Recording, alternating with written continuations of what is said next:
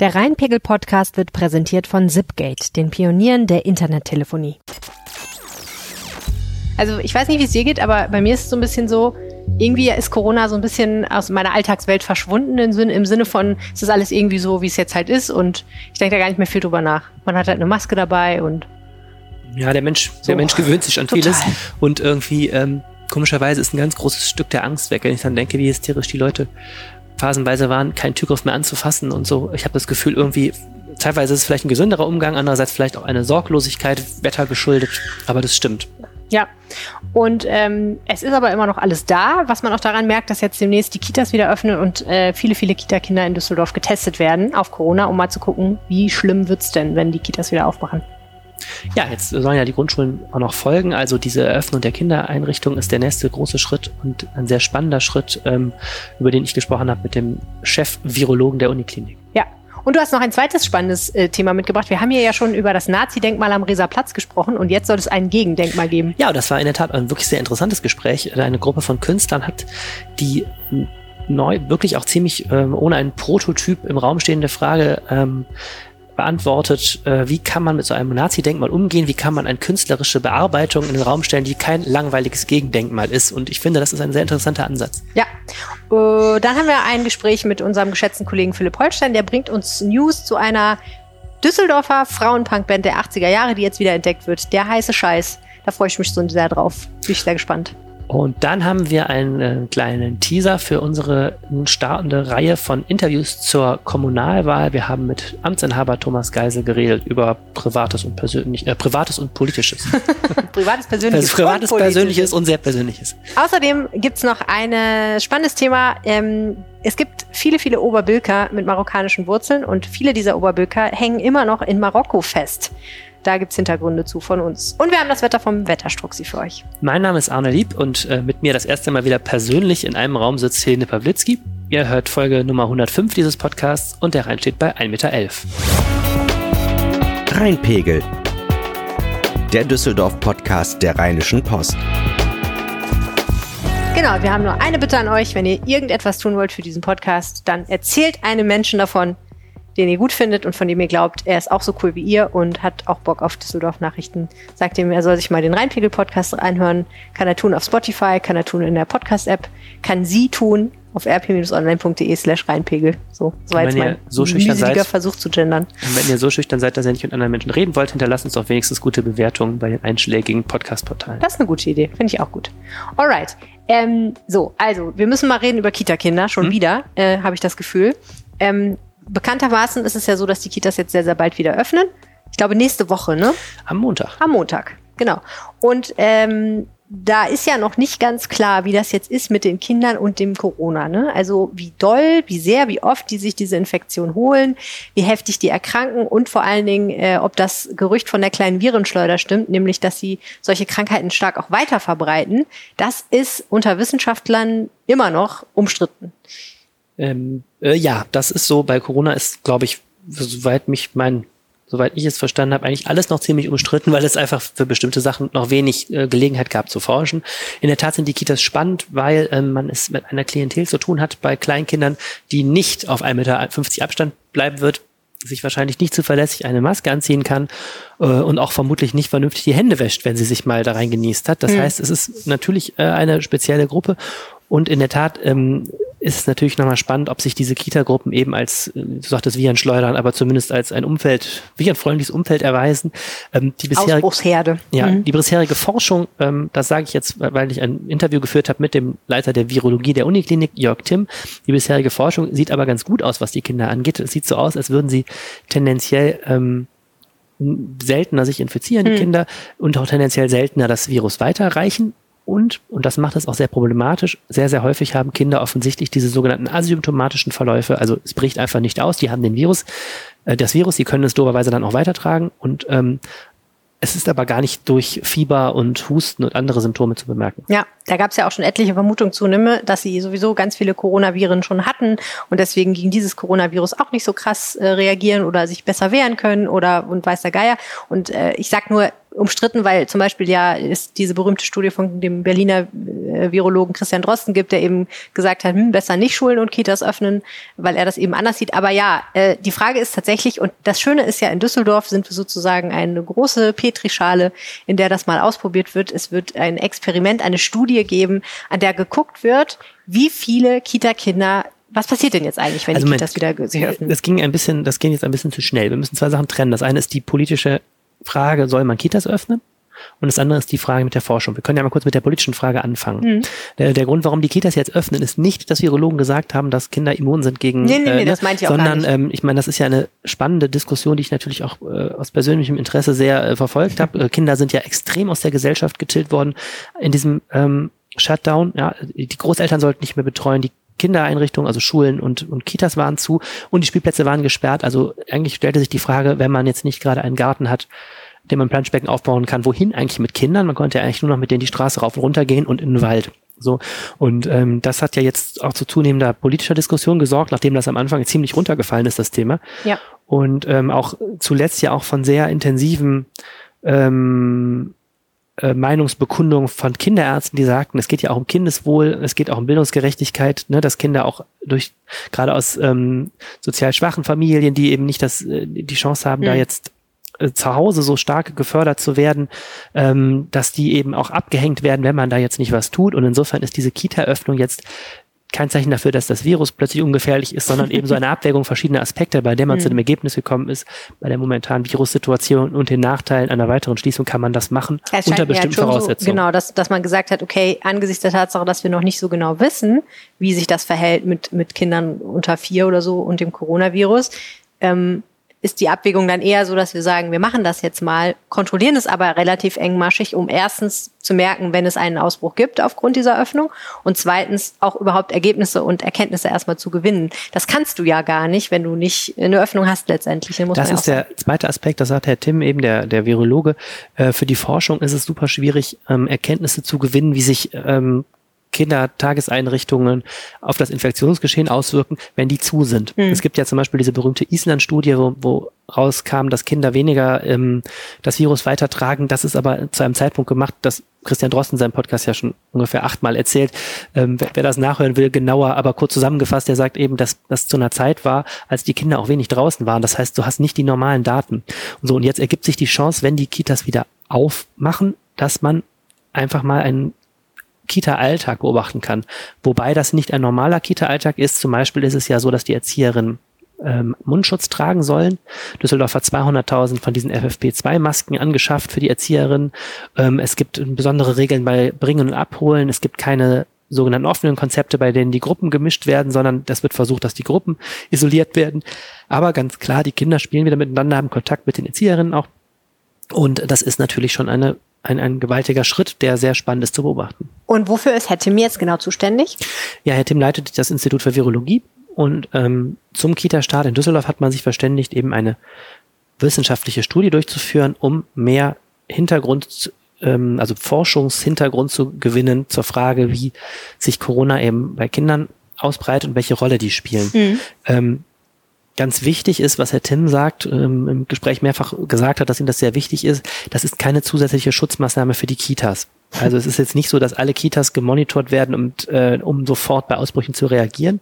Aber natürlich ist das ein gewisser Nebeneffekt. Also zweimal die Woche werden Kinder und ähm, Mitarbeiter, Mitarbeiterinnen ähm, auf Corona getestet, auf eine akute Infektion über vier, einen Zeitraum von vier Wochen und dann, wenn ein, äh, eine Infektion gefunden wird, werden die Betroffenen auch informiert und es wird auch das Gesundheitsamt informiert. Es kann also passieren, dass da eine ganze Kita-Gruppe in Quarantäne kommt. Mhm. Kurz zusammengefasst. Das heißt, es ist schon natürlich auch für die Kitas, Kita-Gruppen, die jetzt da teilnehmen, natürlich schon auch ein Stück weit ein, ähm, eine Möglichkeit, vielleicht einen Ausbruch schneller zu erkennen. Und wenig überraschend haben sich sehr viele Eltern gemeldet, die das für ihr Kind wollten. Genau, es haben ähm, rund 10.000 ähm, ähm, Menschen eingewilligt, also entweder ähm, Erwachsene, die selber gemacht haben, oder eben Eltern, die für ihre Kinder eingewilligt haben, die kriegten so einen Wisch, ob sie da einverstanden sind. Und es haben, glaube ich, 322 Kindertageseinrichtungen, aus denen gab es Rückmeldungen. Und ähm, dann hat sich aber jetzt eben die, haben die Forscher sich entschieden, dass sie das nicht schaffen, 10.000 mal diese Tests zu nehmen und haben eben 5.100 ungefähr äh, Menschen ausgewählt und versucht eben Gruppen zu finden, die für die Forschung interessant sind. Also Herr Tim sagt eben, es ist natürlich spannend, eine gesamte Kita-Gruppe zu überwachen und das gibt natürlich ähm, mehr Erkenntnisse, als wenn man jetzt aus jeder Kita-Gruppe nur ein Kind hat oder so.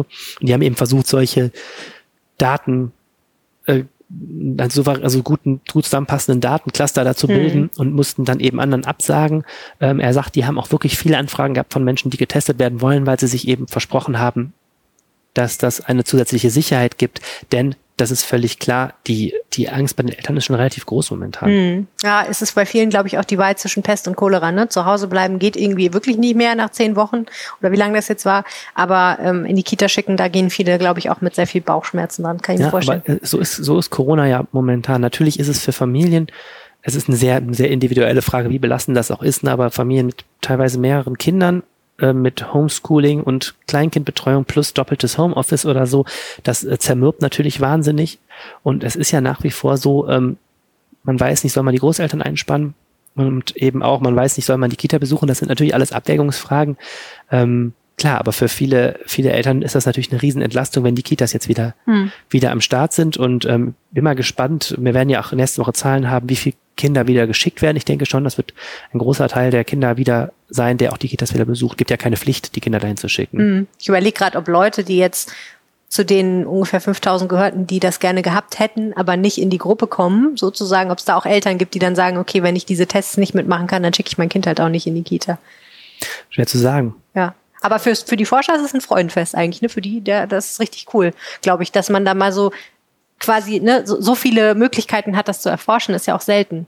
Ja, unbedingt. Ich glaube, dass ähm, unbedingt. Ich glaube, dass das eben jetzt ganz, ganz wichtige Forschungsfragen sind ähm, und dass das natürlich eine, eine spannende Chance ist, dass man direkt zum Kita-Start auch damit startet, zeigt ja auch, dass es einen hohen Zeitdruck gibt, da jetzt ähm, zu stärkeren Ergebnissen zu kommen. Und äh, ja, Düsseldorf könnte da äh, einen weiteren kleinen Baustein vielleicht vielleicht ähm, zufügen der zu der Frage. Ähm, Herr Tim sagt ja eben, dass wir uns an diese neue Normalität auch noch länger gewöhnen müssen. Er sagt auch, er, er geht fest davon aus, dass es irgendwann einen Impfstoff gibt, aber man weiß nicht, wie lange. Und er sagt auch ganz klar, so lange wird es keine Normalität mehr geben und hat im Interview auch nochmal das gesagt, was jetzt gerade viel von Wissenschaftlern gesagt wird, nämlich warten wir mal auf den Herbst. Ich hatte ihn auch nochmal angesprochen, weil wir ja jetzt im letzten Wochenende, dem Pfingstwochenende, diesen großen Ansturm auf die Altstadt hatten, wo es auch Bilder gab, ne, wo mhm. man da mhm. eng an eng wieder stand. Und ähm, da sagte er, momentan ist er doch recht entspannt, weil die Fallzahlen, also in Düsseldorf noch relativ niedrig sind und momentan die, die Verbreitung des Virus offensichtlich relativ niedrig ist. Aber er sagte eben, wenn der Herbst kommt und alle wieder nach innen gehen und so, wird es wieder wichtiger eben, dass man ähm, sich an diese Schutzmaßnahmen erinnert. Das wird dann auch für die Kitas gelten, denn äh, eine echte Normalität wird es auch in Düsseldorf vorerst nicht geben. Ja, dann würde ich sagen, verlassen wir mal das Thema Corona für den Rest des Podcasts, oh ja, oder? bitte. wir können es uns ja leisten. Ähm, so, das Nazi-Denkmal am Rieser Platz. Wir wow, haben hier darüber etwas gesprochen. Ganz ich habe alles schon wieder vergessen. Ja, also ganz kürzesten Schlagworten. Yes, bitte. Ähm, in der, in der Nazi-Zeit, also kurz vor Ausbruch des Zweiten Weltkriegs 1938, wurde in Golzheim ein Denkmal eröffnet für Gefallene eines Düsseldorfer Regiments im Ersten Weltkrieg, das gespendet worden war äh, von ähm, den Veteranen von damals und einem Freundeskreis davon. So, dieses Denkmal ist aber nicht nur ein Denkmal, was nach hinten blickte, sondern ganz klar ein Denkmal, das absolut ähm, im Geiste der Nationalsozialisten äh, geschaffen wurde, wo es, wo so Soldaten drauf zu sehen sind, die so quasi in den Himmel marschieren. Es ist so ein bisschen, also es ist eine totale Glorifizierung von Tod im Krieg und äh, also ein eindeutig nationalsozialistisch gesinntes ähm, Denkmal und das auch zugleich städtebaulich ein relativ groß ist. Da ist ein großer Platz vor, ein ziemlich asymmetrisch gestalteter, ähm, gepflasterter Platz, der Rieser Platz. Und ähm, das Ganze liegt an dieser Schlageta-Siedlung, also einer Siedlung in Goldsheim, die in, in der Zeit des Nationalsozialismus entstanden ist, wo mhm. damals auch viele so Bonzen in der Zeit äh, gewohnt haben. Also ein eigentlich Düsseldorfs größte, größtes noch verbliebenes äh, Erinnerungsstück an die Zeit des Nationalsozialismus. So, und dieses Kriegerdenkmal steht da jetzt so in der Landschaft rum. Dieser Platz ist, wird eigentlich nie benutzt, ist ein ziemlich großer Platz und aber wahnsinnig ungemütlich. Man kann sich ja mal testweise da draufsetzen. Er hat überhaupt keine, wie man heute sagt, Aufenthaltsqualität, sondern ist wirklich so ein Monument von früher. Ähm, früher gab es dort auch noch in der Anfangszeit nach dem Zweiten Weltkrieg gab es dort auch noch Gedenkveranstaltungen der Bundeswehr. Mhm. Die sind aber inzwischen weggezogen aus politischen Gründen zum Nordfriedhof. Es gibt immer noch einen Freundeskreis von damaligen Soldaten, die dort einen Kranz niederlegen äh, und nicht zum Nordfriedhof wechseln wollen. Und ansonsten gab es da manchmal Nazi-Aufzüge, also von Neonazis Aufzüge. Ähm, aber ansonsten steht dieser Platz da in der Vergangenheit, äh, in der in der Landschaft rum. Mhm. Und irgendwie so richtig froh ist da keiner mit. Aber einfach abräumen geht auch nicht so gut. Genau, also es gibt überhaupt gar keine Debatte darum, ob das Ding abgerissen wird. Es ist denkmalgeschützt. Es ist halt ein, eine Erinnerung an eine traurige Zeit, aber es ist eine, ein, ein Zeitzeuge. Ja. Und trotzdem ließ es der zuständigen Bezirksvertretung eins, das ist im Stadtbezirk eins, ließ es keine Ruhe. Und dort wurde, ich glaube, der Originalantrag kam mal von der Linkspartei, wurde die Idee geboren, ein sogenanntes Gegendenkmal zu machen. Also die Idee ist zu sagen, Künstler äh, von heute setzen sich künstlerisch mit diesem Denkmal auseinander und zeigen nochmal deutlich, ähm, ja, was eigentlich, zeigen auch nochmal deutlich einen, einen, eine Gegenstimme dazu. Auch das hat eine lange Tradition. In Hamburg ist mal ein Gegendenkmal wirklich gemacht worden zu einem Denkmal desselben Bauers wie in Düsseldorf. Da hat jemand dann quasi so eine andere Skulptur nebengestellt. Also mhm. wirklich so wie so ein, den sich so gegenüber, ne? So, und das Ganze sorgte dann lange für Diskussionen und dann wurde eben die Kunstkommission beauftragt. Das ist ein Gremium von Künstlern, ein Architekt ist auch drin zum Beispiel und Politikern, die eben zu Rate gezogen werden sollen bei solchen Fragen zu Kunst im öffentlichen Raum. Und die haben zwei Wünsche geäußert. Ähm, das eine ist ganz klar, dieses Denkmal wird nicht angetastet. Also die Idee, da jetzt einfach einen Hammer zu nehmen und mal in der Mitte durchzuschlagen, war verboten. Und das zweite ist, sie wollten kein klassisches Gegendenkmal, also nicht, dass da jemand, ich sag mal ganz blöd, eine eine weiße Friedenstaube zimmert und auf den Platz stellt, wo du so sagst, okay, das ist jetzt, das eine ist für Krieg, mhm. das andere ist für Frieden, das war denen zu platt, sondern die haben gesagt, wir wollen eine zeitgenössische Auseinandersetzung, wir wollen einfach, ähm, dass Künstler irgendetwas hinzufügen, was nicht so platt ist, dass alle sagen, ja. Pff. Aber durchaus ähm, nicht einfach was daneben setzen, sondern etwas, was dann auch klaren Bezug nimmt auf die Struktur, die da schon ist. Das ist ja auch interessant, ne? Hätte ich auch nicht gedacht, das dass ist das ja irgendwie auch, das ist ja die, das ist ja die, ja, das ist das Schwierige daran. Äh, Denkmalschutz geht sehr, sehr vieles, wenn man nur will. ähm, das Interessante ist eben, dass das eine total spannende Aufgabe ist, ja. zu sagen, was kann man heute da äh, jetzt hinzufügen? Ja. So, jetzt sind wir soweit. Ähm, es hat einen Sieger, es gab 67 Einsendungen, gewonnen hat eine Künstlergruppe, die heißt Ultrastudio. Mhm. Und die haben, ähm, ja, die wollen, um es ganz kurz zusammenzufassen, eine große Brücke bauen die auf diesem ziemlich klobigen Soldatendenkmal, äh, über dieses Soldatendenkmal verläuft, wo Menschen auch drauf klettern können. Wow. Also das Ganze wird noch riesengrößer. Ja, es wird noch riesengrößer. Jetzt muss man noch einmal kurz eine Sache dazu wissen. Dieses ganze Ding ist städtebaulich aus, aus vielen Gründen kompliziert, unter anderem auch, weil es ganz komisch liegt. Also da liegt dieses, dieses ähm, Soldatenmal, das mit Blick zum Rhein, davor ist dieser gepflasterte Platz, mhm. dahinter ist so ein bisschen Brache und da hinter ist ein Spielplatz mhm. und da verlief auch nochmal eine Wendeschleife der Rheinbahn. Also irgendwie ist das alles ein völlig komisch strukturierter, mehrstufiger Platz. So, und diese Brücke startet hinten an der Hinterseite, dort wo dieses Bütchen ist, wo die Fortuna-Fans sich immer mhm. Bier holen. Da wird quasi ein Erdhügel aufgeschüttet, wo so die Künstler, vielleicht auch die Fortuna-Fans da mit der Bierdose sitzen können. Dann steigst du auf diese ähm, Brücke und kannst dann auf einer Brücke, die wird so äh, ich, das sah so aus wie so Cortenstahl, also so Roststahl, ähm, kannst du darüber gehen und dann stehst du auf der Brücke über dem überquerst dieses Soldatenmal und blickst dann so auf den Rhein. Also dazwischen ist noch die Rotterdamer Straße, aber du guckst so Richtung Rhein, kannst da nicht runter auf den Platz, aber überquerst mhm. dieses, ähm, mhm. dieses Denkmal. Verrückt. Und wenn du es auf dem Stadtplan guckst, sieht es aus, als hätte er jetzt einfach jemand so einen Strich quer über diese, über diesen, diesen Land, also diese, diese Landkarte gezogen. Ja. Findest du das gelungen? Ich, ähm, also ich habe noch nicht gesagt, es heißt For Those Who Have Crossed.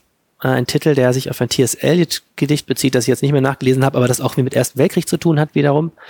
Ähm, Finde ich das gelungen. Ich, äh, es ist ja noch nicht gebaut worden. Ähm, ja, ich fand den, ich habe mit einem der Künstler gestern geredet, Sebastian Freitag hieß der, und ähm, ich fand das erstmal total spannend, ähm, wie die sich damit auseinandergesetzt haben. Immerhin eine Gruppe von fünf Personen, also auch ein Architekt, drei Künstler und ein ähm, Professor für Kunstgeschichte. Die sind sehr tief ins Archiv gegangen, haben sich mit der Siedlung beschäftigt, haben sich mit der Geschichte beschäftigt, ähm, haben sehr, sehr viel debattiert, sind da vor Ort gewesen, haben sich gegenseitig über einen längeren Zeitraum auch per Mail irgendwie Ideen zugeschickt und sind dann gemeinsam auf diesen Entwurf gekommen.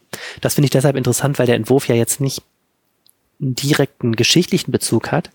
Ähm, und wollten eben etwas schaffen und das finde ich sehr gut, was eben nicht so platt kommentiert, äh, was nicht so platt ähm, konterkariert, sondern das irgendwie so kommentiert. Also mhm. so öffnet. Ja, Menschen können es plötzlich wieder begehen. Das finde ich eine sehr, sehr gute Idee, weil dieser Platz, ich habe es eben gesagt, total tot ist. Also Menschen können plötzlich wieder über diesen Platz gehen, werden überhaupt mal dahin gezogen, das wieder zu nutzen.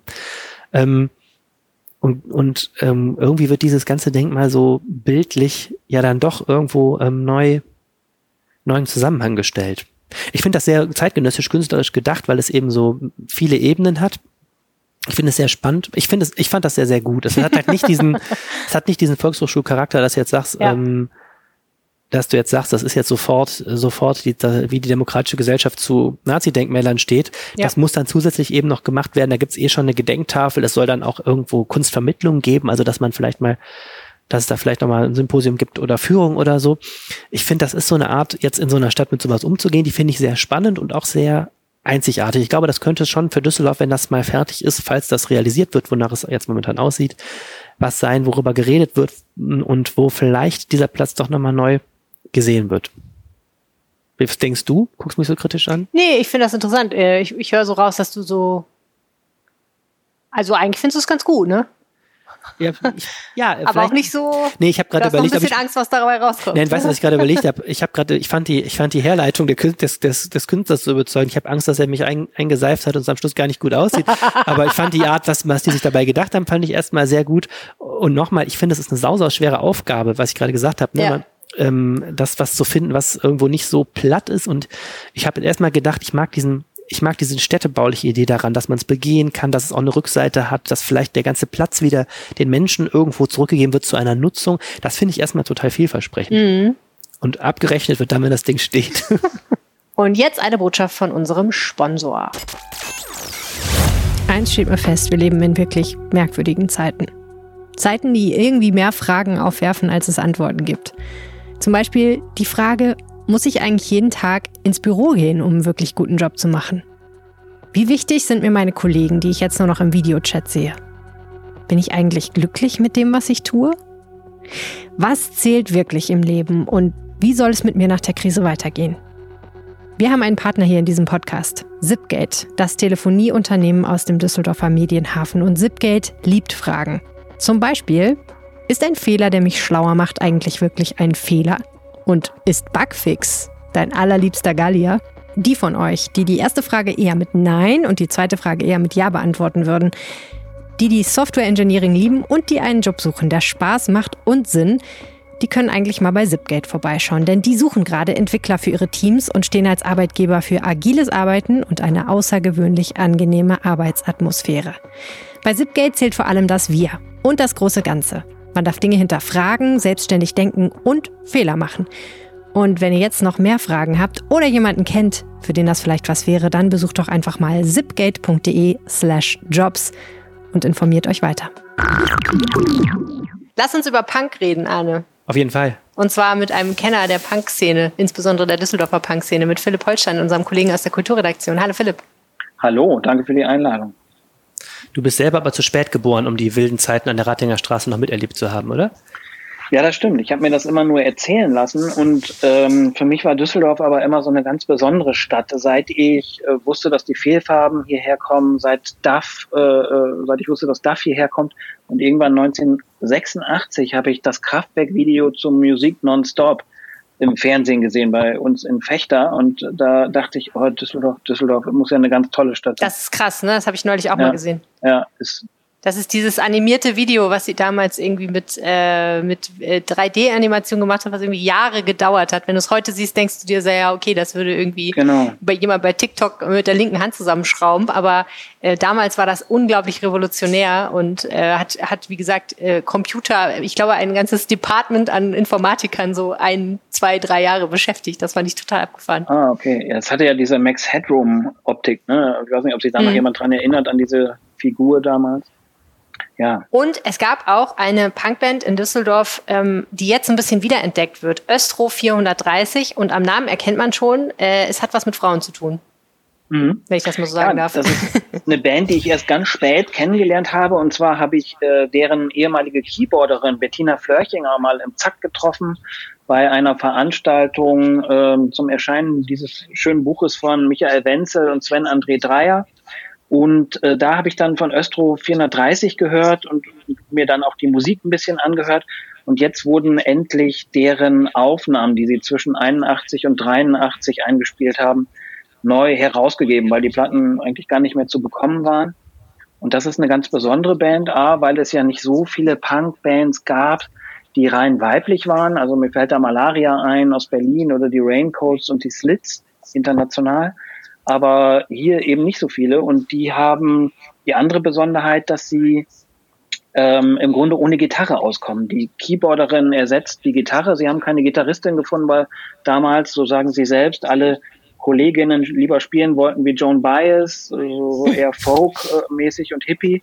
Und hm. Punk hatten nicht so viele Frauen offenbar Lust drauf. Und die haben sich kennengelernt an der Uni hier, die waren Studentinnen und äh, zwei haben sich auch über ein Nina Hagen-Konzert kennengelernt. Und dann haben sie angefangen, Musik zu machen. Ja, und die gibt's immer noch jetzt, ne? Also du hast es ja schon, oder wieder, muss man sagen. Die, die, die Damen gibt es erstens immer noch und zweitens die Band gibt's jetzt wieder. Die gibt's wieder. Also die Band äh, ging 1983 auseinander, weil die besagte Bettina Flörchinger Medizin studiert hatte und nun äh, musste sie die ganzen Praktika machen und im, im äh, Krankenhaus arbeiten und da gab's acht bis zehn Nachtdienste pro Monat und dann hat sie gesagt, kann sie nicht dabei neben, äh, nebenbei noch Punkmusik machen und ist ausgestiegen. Und daran ist eben die Band zerbrochen. Die Sängerin ist dann auch bald äh, ähm, aus Düsseldorf weggegangen, ist dann Musikjournalistin geworden, arbeitet inzwischen als Kindergärtnerin. Und wie ähm, der Zufall es will, ist die Bettina Flöchen, hat ihre Praxis, die lange an der Graf-Adolf-Straße äh, war oder auch immer noch ist, aber sie hat sie verkauft und setzt sich jetzt zur Ruhe, ist inzwischen 62 Jahre alt und hat jetzt wieder die Zeit, Punkmusik zu machen. Und gerade pünktlich zur Wiederentdeckung, zur Renaissance dieser Band haben sich die beiden, also die ehemalige Sängerin und die Bettina Flörchinger, zusammengefunden mit zwei anderen Musikerinnen, die damals noch nicht dabei waren und machen wieder Musik und hätten jetzt auch schon Auftritte gehabt, unter anderem in Hamburg, aber Corona kam dazwischen. Warum sollte man sich die Musik heute noch anhören?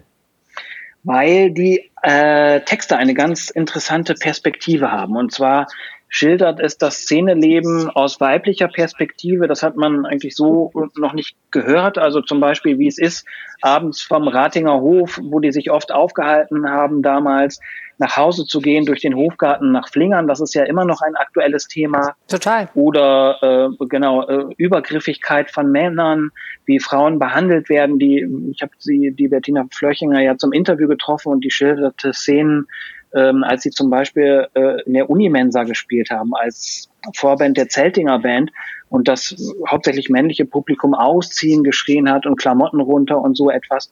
Und die kontern das aber ziemlich ja frech und eben punkig, sehr selbstbewusst. Die Sängerin hat eine tolle Stimme, da ist so ein, so ein Ruhrpott-Einschlag drin und ähm, die Texte sind einfach ganz unverblümt. Und Bettina Flörchinger hat gesagt, dass sie ähm, den Gestus, den die so in ihren Texten gepflegt haben, erst wieder bei Tic-Tac-Toe, so natürlich mit anderer Färbung, aber äh, so wiedergehört hat. Ne? Und mhm. das war eben das Besondere. Total und der spannend. Klang der Musik, ne? ohne Gitarre ist natürlich auch. Ja. Also was ist, gibt es ein Album oder mehrere von denen? Es gibt ein Album und so ein bisschen äh, Kleinigkeiten, also Single-Sampler-Beiträge. Mhm. So. Kann man sich auch alles auf YouTube anhören, habe ich gesehen. Genau, bei YouTube und als Aber besser wäre natürlich, man kauft eine Platte. Das geht. Und äh, es kommt auch deren Kracher, äh, keine Krise kann mich schocken, heißt äh, auch diese Wiederveröffentlichung. Und der Titelsong ja. wurde jetzt äh, passend auf Corona umgedichtet und äh, erscheint jetzt neu. sehr, sehr passend. Ja, total spannend, dass eine Band, die so äh, in den frühen 80er Jahren so erfolgreich war, dann doch ähm, jetzt auf einmal wieder total aktuell wird. Vielen herzlichen Dank, Philipp Holstein. Danke. Ja, ich danke euch. Ja, Anne, also ich habe ja wieder was gelernt über dich, nämlich, äh, dass dich im, im Rathaus und im Büro des Oberbürgermeisters quasi jeder persönlich mit Namen kennt. Das war aber auch leicht, wir waren, ja ange wir waren ja auch angemeldet, deswegen. Ja, aber das war schon auffällig, dass jeder, der da reinspaziert, so, ach, hallo, Herr Lieb. Hm? Ich meine, ist ja auch dein Beruf, ist ja auch super. Ja, ist auch dein Beruf, du dürfst ja mit. Ja, nein, aber ich meine, ich muss, bei mir ist es nicht so wichtig, dass mich jeder im Rathaus kennt, aber du musst natürlich jeden kennen, damit du auch jeden, jedem auf den Zahn fühlen kannst. Mhm. Ja, mhm. nee, aber Es war ein interessanter Besuch im Rathaus, fand ich. Absolut. Ähm, wir müssen vielleicht einmal ganz kurz erklären, was unser Plan ist. Äh, wir wollen die Oberbürgermeisterkandidaten interviewen, damit ihr die mal ein bisschen anders kennenlernt als sonst. Genau, am 13. September ist Kommunalwahl. Und das Interessante an einer Kommunalwahl ist, dass das der wichtigste Posten im Rathaus, nämlich der Oberbürgermeister oder die Oberbürgermeisterin, direkt gewählt wird. Das finde ich mal sehr spannend, anders als zum Beispiel die Bundeskanzlerin. Das heißt, wir dürfen beispielsweise auch eine Partei wählen, aber jemand von einer anderen Partei äh, für das Oberbürgermeisteramt. Und das ist sehr wichtig, weil dieses Amt enorm mächtig ist und ähm, die Geschicke der Stadt sehr, sehr stark beeinflusst. Genau. Und wir haben angefangen mit Oberbürgermeister Thomas Geisel von der SPD, waren also in seinem Büro zu Gast und ähm, haben ihn eigentlich so alles gefragt, von wann, wo und wie er geboren wurde, so ungefähr. Nein, wie er geboren wurde, haben wir nicht gefragt. Aber wie er aufgewachsen ist, über wie er das geworden ist, ähm, was er dann später war und aber auch natürlich, wieso er Oberbürgermeister werden wollte und wie das kam. Und was er weiter will. Genau. Und ähm, ein Teil, den ich jetzt vielleicht ganz gerne mal vorspielen würde, ähm, ist die Geschichte, wie das eigentlich kam, dass er Oberbürgermeisterkandidat wurde. Ich war auch in der SPD ziemlich unbekannt. Was wir hatten, meine Frau und ich, wir haben so in, ähm, zwei, dreimal im Jahr bei uns zu Hause so einen politischen Salon gemacht. Da kamen meistens Sozialdemokraten, Leute, die ich noch kannte aus der Zeit, in der ich in Bonn für die SPD tätig war. Und das war ein tolles Format, das war so ein bisschen amerikanisch, man lädt alle Nachbarn ein, das war eine bunte Truppe, sagen wir von der Erzieherin äh, einer unserer Töchter bis zum E.ON-Vorstand kam da eigentlich immer eine sehr bunte äh, Mischung. Und es war Chatham House Rules, also gab keine Presse. Und dann haben eben äh, die eingeladenen Politiker haben dann wirklich, sag mal, äh, eben nicht so in vorgestanzten Worthülsen, sondern mit denen konnte man sich wirklich gut unterhalten, war super populär. Dann gab es immer, danach gab es noch ein bisschen Catering vom Türken nebendran. Und also es war eine sehr beliebte Veranstaltung.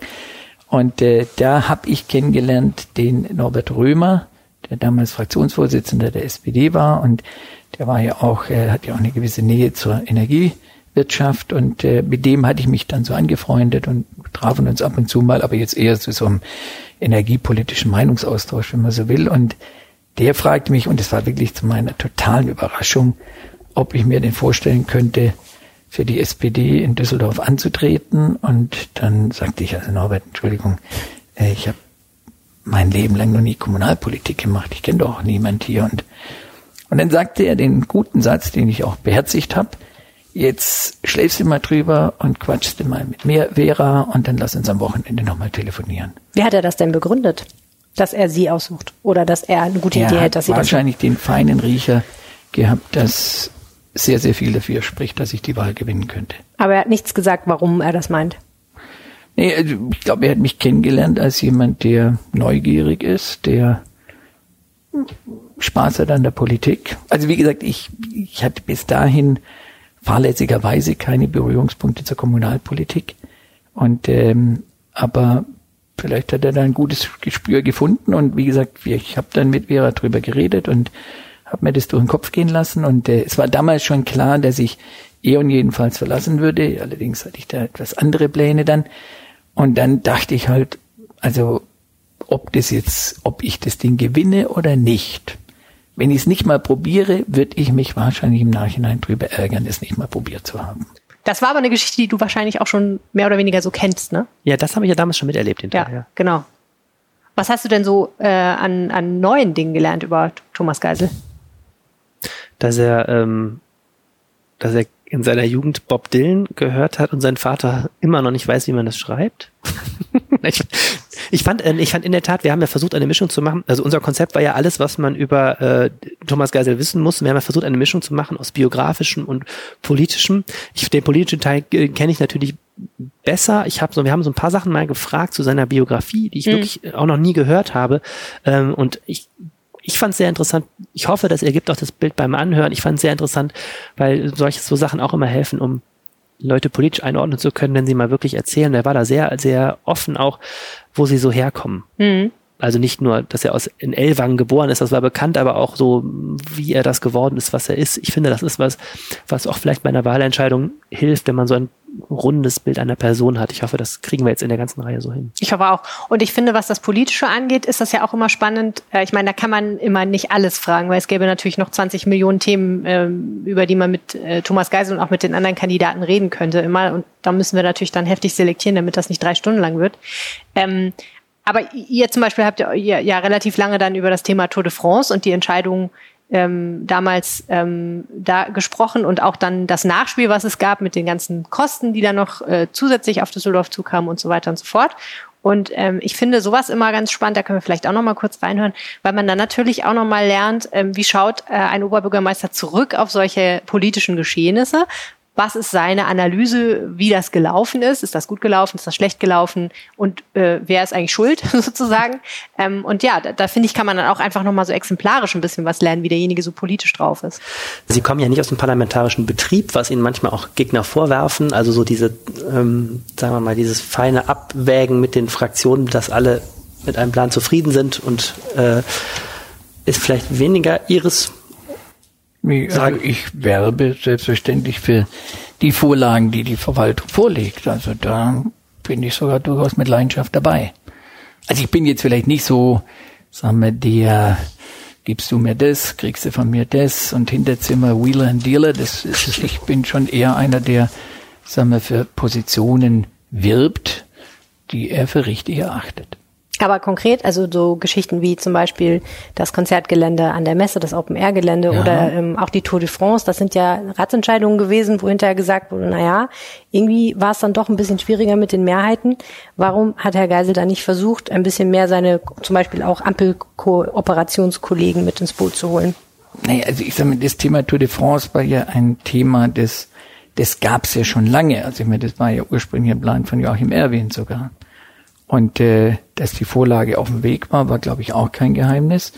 Und ich habe es etwas bedauert, dass eine Fraktionsvorsitzende war sie, glaube ich, damals noch, die eine glühende Anhängerin etwa des Eurovision Song Contest war. Sie meinen sich, Frau Schank-Zimmermann genau, von der die, FDP? Genau, die, die eben dann aus Gründen, die ich ehrlich gesagt nie so richtig verstanden habe, eben zur leidenschaftlichen Gegnerin der Tour de France geworden ist. Also so richtig rational erklärbar war mir das nie, aber gut, das ist so, das müssen Sie wahrscheinlich Sie selber fragen, wieso Sie das eine so toll fand und das andere so schrecklich, aber geschenkt, eine also. Gute Frage, ja? können wir uns mal aufschreiben. Ja. Nein, aber, aber, äh, wie gesagt, also ich glaube, die Tour de France war ein hervorragendes Projekt äh, für Düsseldorf. Ich weiß, dass ganz viele in dieser Stadt diese Auffassung teilen, dass man es nicht immer allen recht macht, dass nicht alle Hurra schreien, wenn der Oberbürgermeister äh, und seine Verwaltung eine, eine Idee vorstellen. Gut, das ist, glaube ich, gehört zur Natur der Sache. Ja, wir haben gehört, ähm, hauptschuldig war Marie-Agnes Strack-Zimmermann von der FDP. Das ist deshalb auch ganz interessant, weil die auch Teil unserer Reihe werden wird, weil sie ja für die FDP auch als Oberbürgermeisterin kandidiert. Ja.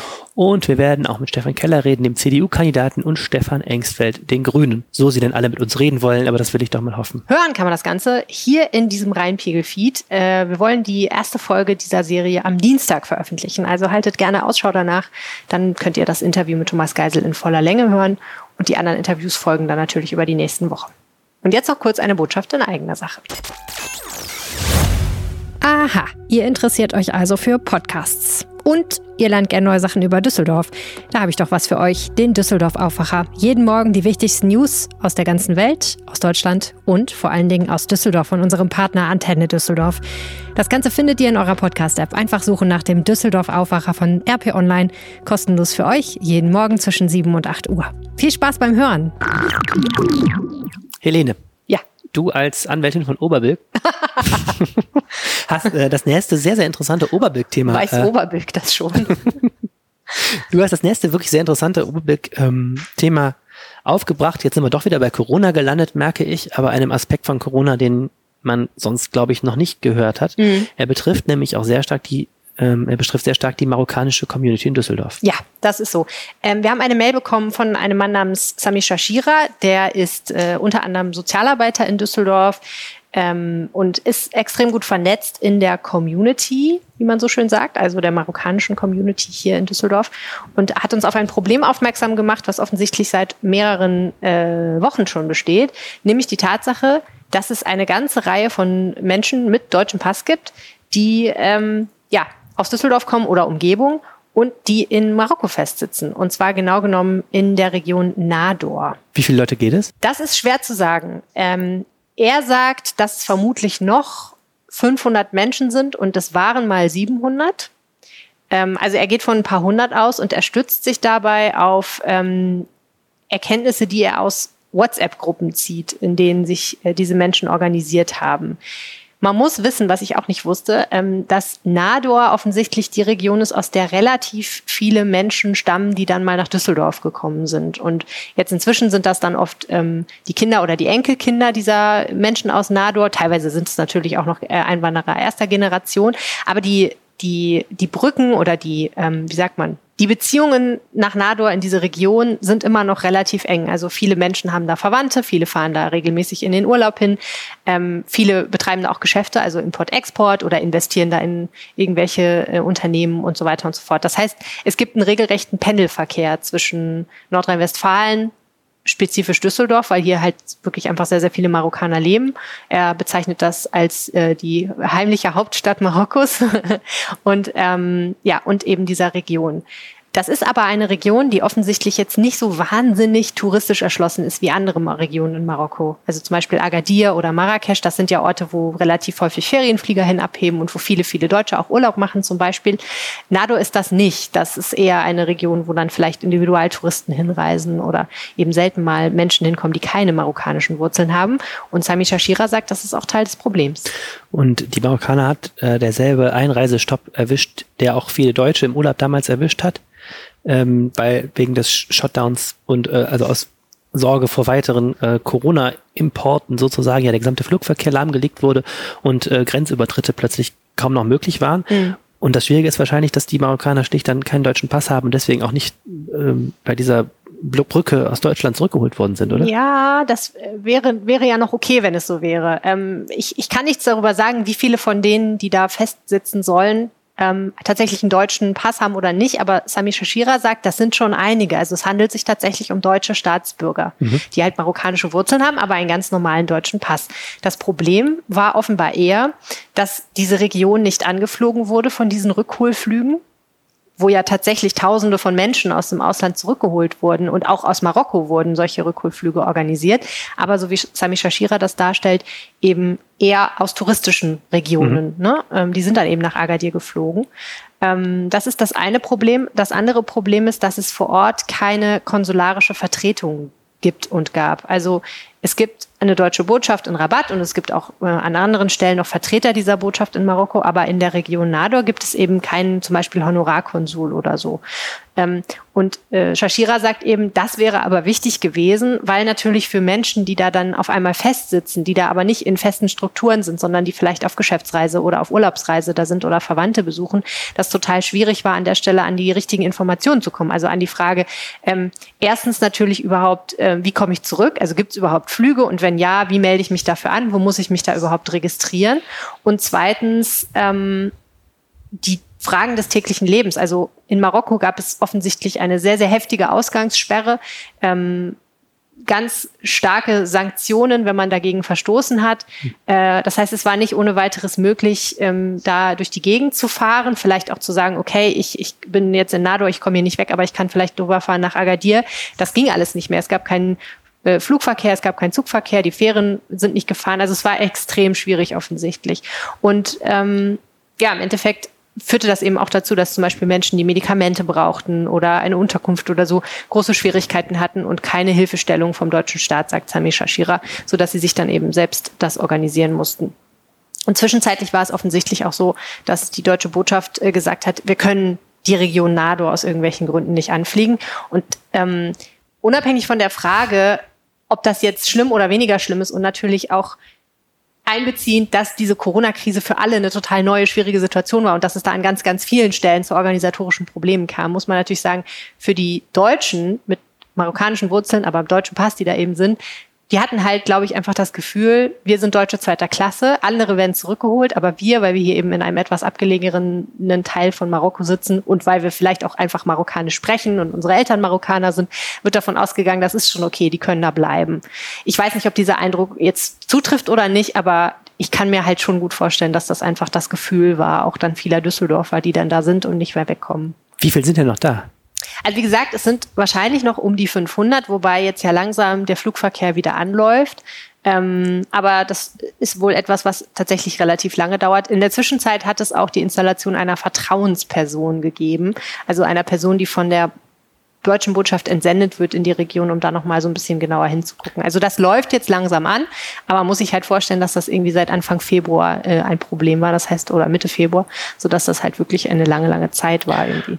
Und du hast noch das Auswärtige Amt angefragt und du hast mir eine sehr komplizierte Antwort versprochen. Genau, also ich hatte halt das Auswärtige Amt natürlich auch danach gefragt, ob das denn zutrifft, dass dort 500 Menschen irgendwie noch festsitzen, ob die das wissen äh, und ob das stimmt, dass es eben da keine gesonderten Aktionen für Nador gab. Und aus der Antwort kann ich nur schließen, dass auch für das Auswärtige Amt und die Botschaft dort die Situation in Marokko sehr unübersichtlich einfach immer noch ist und bleibt. Also die haben mir dann geschrieben, dass es äh, eine ganze Reihe von Sonderflügen gab, ähm, wo eben durchaus auch Hunderte und Tausende Menschen aus Marokko nach Hause geholt wurden. Ähm, sie berichten davon, dass äh, Campingfahrzeuge mit Deutschen drin halt äh, so Sondererlaubnis hatten, um mhm. die Grenze zu passieren. Also ist auch ganz nett, dass du deinen Wohnwagen da nicht stehen lassen musst, sondern ihn halt, ne, tatsächlich auf dem Landweg transportieren darfst. Ähm, aber wie viele jetzt genau ähm, aus Nador daran teilgenommen haben und wie viele da noch festsitzen, das kann oder hat das Auswärtige Amt jedenfalls nicht gesagt. Die schreiben, Zitat, wir gehen davon aus, dass in Marokko insgesamt noch eine niedrige bis mittlere dreistellige Zahl von Personen konkret an einer Ausreise interessiert ist. Gesonderte Zahlen für Nador liegen uns nicht vor. Allerdings hat auch eine große Zahl Personen aus Nador und Umgebung die genannten Rückreisemöglichkeiten wahrgenommen. Das gilt insbesondere auch für die kommerziellen Flüge der letzten Wochen. Die hat es Sami Shashira tatsächlich auch erwähnt, dass es da zwei, drei Flüge mhm. gab. Ähm, aber so eine Flugladung ist natürlich dann auch nicht so viel, wenn man noch von 500 Menschen redet. Also mit anderen Worten, ähm, so richtig wissen die es, glaube ich, tatsächlich auch nicht. Also spricht auch wieder dafür, dass es in Marokko nicht so einfach ist, das so festzustellen. Die Strukturen sind da vielleicht auch noch so ein bisschen andere. Sie haben im Moment diese Vertrauensperson da, aber sie planen eben nicht daraus eine feste Installation zu machen, was dann ein Honorarkonsul wäre.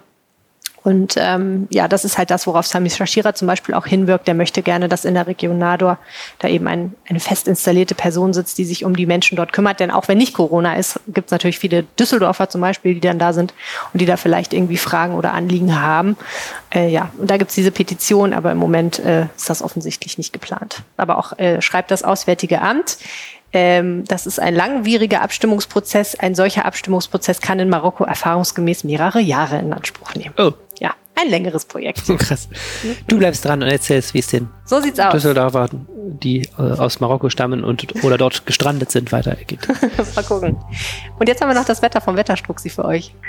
Hallo und herzlich willkommen zum Wochenendwetter. Ich bin der Wetterstruxi und nachdem der Juni oder beziehungsweise auch der meteorologische Sommer ja jetzt sehr, sehr schön begonnen hat, hm, kommt vielleicht zur richtigen Zeit etwas Abkühlung und Regen dazu, denn die Natur kann es definitiv gebrauchen und somit kommen wir zumindest mal vor einer erhöhten Waldbrandgefahr davon. Für den aktuellen Moment. Das Wetter äh, sieht im Moment so aus, dass wir am Freitag einen sehr verregneten Tag bekommen werden, noch ist nicht so hundertprozentig sicher, ob dieser Regen eher als flächendeckender Regen und somit als anhaltender Regen fallen wird oder ob es zwischendurch immer wieder schauerartig verstärkter Regen sein wird. Ich gehe eher von ersterer Variante aus, sodass wir eher gleichmäßigeren und anhaltenderen Regen bekommen werden. Am Samstag wird der Wind auffrischen Dazu wird es über den Tag verteilt immer wieder Schauer geben. Den Schauerhöhepunkt sehe ich allerdings eher im Vormittagsbereich, sodass der Nachmittag mit äh, Sonne auch wieder freundlicher wird. Am Sonntag gibt es auch wieder ab den Vormittag beziehungsweise vom Vormittag bis in den frühen Nachmittag teilweise eventuell bis zum späten Nachmittag noch vereinzelte Schauer. Der große Wurf wird das aber nicht mehr sein, ein Regen. Die Temperaturen liegen im Groben so zwischen 10 und 18 Grad. Der Freitag wird uns aufgrund des Regens etwas kühler vorkommen. Der Trend für die neue Woche, es wird weiterhin wechselhaft bleiben. Gerade zur Mitte der nächsten Woche kann es dann auch noch mal etwas mehr Regen geben. Die Temperaturen ändern sich dabei im Prinzip wenig, erholen sich dann im Laufe des nächsten Wochenendes wieder und dann startet der Sommer auch wieder richtig durch. Ich wünsche euch ein schönes Wochenende. Ja, ist im Moment auch ein bisschen nass draußen, ne? Ja. Hier so aus dem Fenster. Ja, sind die Wiesen dann hoffentlich nicht mehr so gelb. Ja, das wäre schön. Schön grün. Finde ich auch gut. Das war der Reinpegel für diese Woche. Wenn ihr uns eine Nachricht zukommen lassen wollt, habt ihr das für mannigfaltige, moderne und weniger moderne Wege. Einer davon ist äh, die E-Mail. rheinpegel.rheinische-post.de ist unsere Adresse. So sieht's aus. Ihr könnt uns auf den Anrufbeantworter sprechen unter 0211 9763 4164. Ihr könnt uns eine WhatsApp schicken und an dieses Handy bitte auch wirklich nur eine WhatsApp schicken. Die Nummer ist 0171 9038099. Ihr könnt auch eine Sprachnachricht natürlich hinschicken, immerhin. Genau, alles, was WhatsApp hergibt. Genau. Theoretisch können Sie auch nur SMS schreiben, ne? Nee, WhatsApp einfach kommen. Nicht zu kompliziert machen. Ja, vielen Dank fürs Zuhören. Tschüss, bis nächste Woche. Mehr im Netz.